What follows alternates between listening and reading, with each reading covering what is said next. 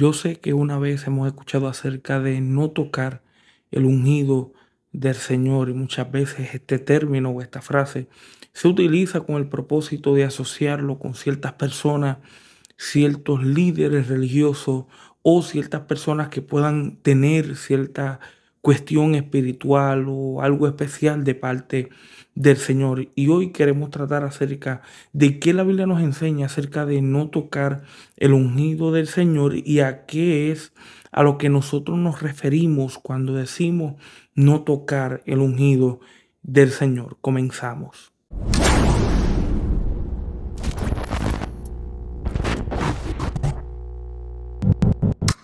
Si no te has suscrito, dale like comenta, compártelo con las personas que usted pueda estar cercana para que así pueda ser de bendición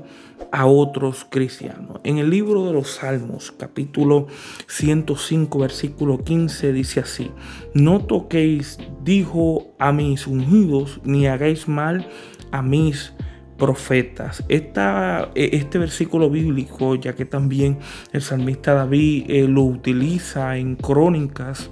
cuando él comienza a hablar acerca de la misma idea de no tocar a los ungidos ni tampoco eh, matéis a los profetas o por así decirlo hacerle un cierto daño a los profetas. Y si nos vamos a través de la Biblia y tratamos de descifrar qué realmente quiere decir este término tan conocido y tan famoso y tan utilizado por mucha gente, cuando miramos la palabra del Señor, cuando utilizamos, se utiliza, esa frase siempre iba asociada con lo que era el maltrato o el daño físico que se hacía a un profeta o a un ungido de Dios dentro de esa época. Y esto podemos ver que el pueblo de Israel tristemente por la corrupción siempre tendría a oprimir y a maltratar a los enviados o a los ungidos de Dios dentro de esa misma época. Significa que cuando miramos, por ejemplo, el contexto de Salmo 105, versículo 15, también iba ligado con la cuestión de oprimir a estas personas y, ¿verdad? Olvidando que Dios era el que hacía venganza por ellos, por cuanto eran sus ungidos y el pueblo, eh, por cuanto no estaba en de lo que los profetas eh, solían decir, ya que no era muy aceptado por el pueblo de Israel, dentro de muchas dentro de esa misma época pudimos ver que el pueblo hacía mucho daño en referente a cada uno, ¿verdad?, de estos ungidos de Dios. Pero digamos, ¿quiénes son esos ungidos? Cuando miramos el Antiguo Testamento, la palabra eh, ungido, que es simplemente ungir, eh, con aceite, nos damos de cuenta que las personas o la categoría de personas que estaban asociadas con este título ungidos de Dios estaba relacionado con los reyes, los sacerdotes y los profetas. Y mirando, ¿verdad? Bien como la Biblia trata de verlo, eh, siempre exclusivo con un, con un oficio que Dios le había determinado a cada una de estas personas con el respaldo divino de Dios. Y por eso era que veíamos que el Espíritu Santo venía y descendía sobre este grupo de personas porque Dios le había asignado, eran enviados por Dios para hacer esa asignación en específico, sea para reyes como para sacerdotes y específicamente también para los profetas. Y esto, ¿verdad? Se puede llevar al caso de lo que experimenta David y Saúl cuando encuentra a Saúl en una posición donde David lo puede matar y David mismo eh, eh, se, turba cuando le corta el manto y encuentra, se encuentra en la posición explicándole a Saúl, diciéndole, yo no te maté, te perdoné la vida, ya que yo supe y entendí que no podía entender, extender mi mano hacia mi Señor que venía haciendo aquel que era conocido como el ungido del Señor. Significa que aún David eh, cuando utiliza la misma, por así decirlo, la misma idea de la frase de no extender la mano sobre el ungido de Dios, lo hace con el propósito de tratar de hacerle daño, ya que el ejército le había pedido que matara, diciendo, ya Dios te entregó el enemigo en tus manos, así que mátalo. Y por eso es que David le explica en Primera de Samuel capítulo 24, donde le explica a Saúl diciéndole, yo te perdoné la vida sabiendo que te podía matar literalmente. Ahora, ¿a qué es lo que se asocia este término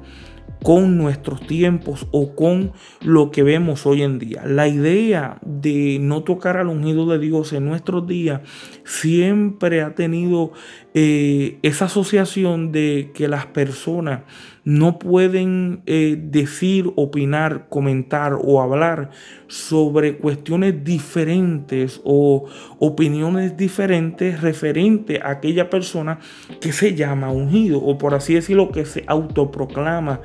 como ungido. Hay que entender que cuando vamos a la palabra del Señor, la palabra del Señor nos enseña de que el Espíritu Santo ha sido derramado sobre cada uno de, los creyentes. Y cada creyente que ha aceptado al Señor dice que el Espíritu Santo lo ha sellado. Eh, significa que cuando miramos la idea de lo que es ungido en la época del Nuevo Testamento, ya que en el Antiguo Testamento era exclusivamente para la categoría de reyes, sacerdotes y profetas, podemos ver que en el Nuevo Testamento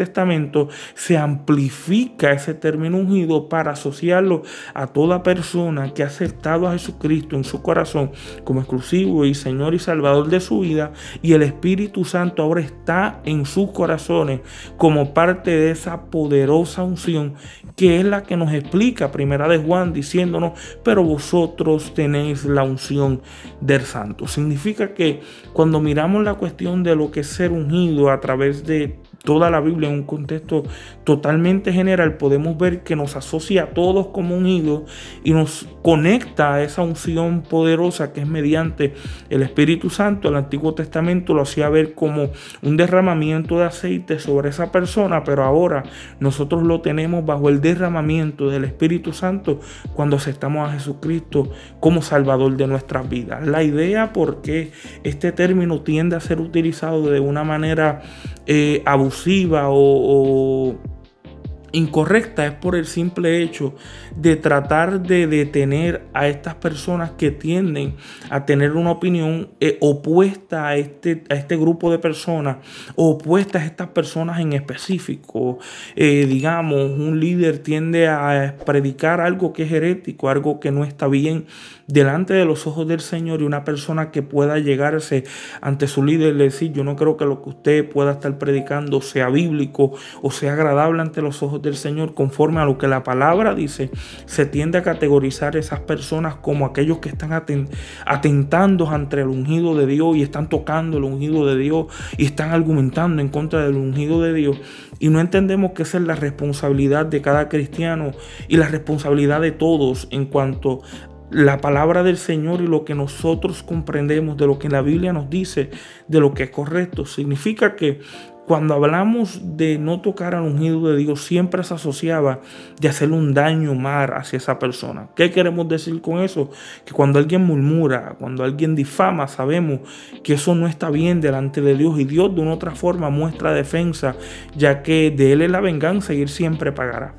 Pero cuando miramos que una persona trate de preguntar, cuestionar, eh, allegarse hacia ciertos líderes que tienden a predicar cuestiones que son erróneas ante la palabra del Señor, no los podemos categorizar personas que están tratando de, de, tocar el ungido cuando en sí el término solamente se está asociando a un grupo de personas como si Dios tuviera un favoritismo con ciertos grupos de personas o con personas en específico, no entendiendo que si un cristiano tiende a llegarse hacia otro hermano en la fe, lo está haciendo como la palabra lo, lo demanda en cuestiones de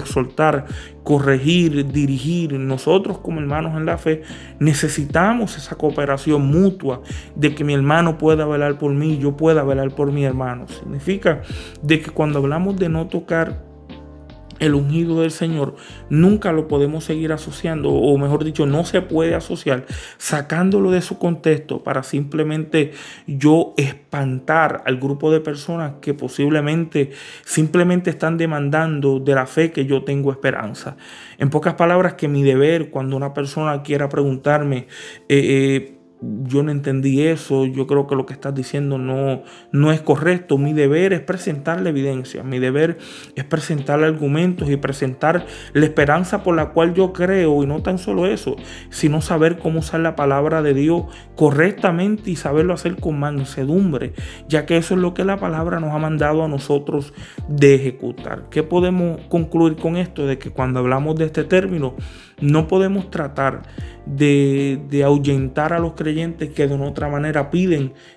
defensa o por así decirlo, piden evidencia de lo que creemos. No podemos tomarlos como personas que están en contra de la voluntad de Dios, sino es que es el deber de cada cristiano cuando se trata de algo que no es bíblico, que no es conforme a la palabra del Señor. No podemos seguir eh, los líderes o ley, cualquier persona que lo, lo utilice no puede seguir ocultándose de esa misma idea, ya que cuando David lo utiliza, y es lo más interesante, David lo utiliza bajo el sentido de no hacerle daño, pero los versículos más, más adelante en, en, en Primera de Samuel capítulo 24 vemos a un David diciéndole exactamente lo mal que Saúl estaba enfrente de multitudes ante ellos. Significa que eso no impidió que David levantara su criterio en contra de Saúl. No impidió que David opinara diferente a lo que Saúl tenía en concepto en contra de la vida de David. Por eso es que nosotros cuando se trata de lo que es la palabra del Señor, nos regimos por ellas y más si son personas que proclaman ser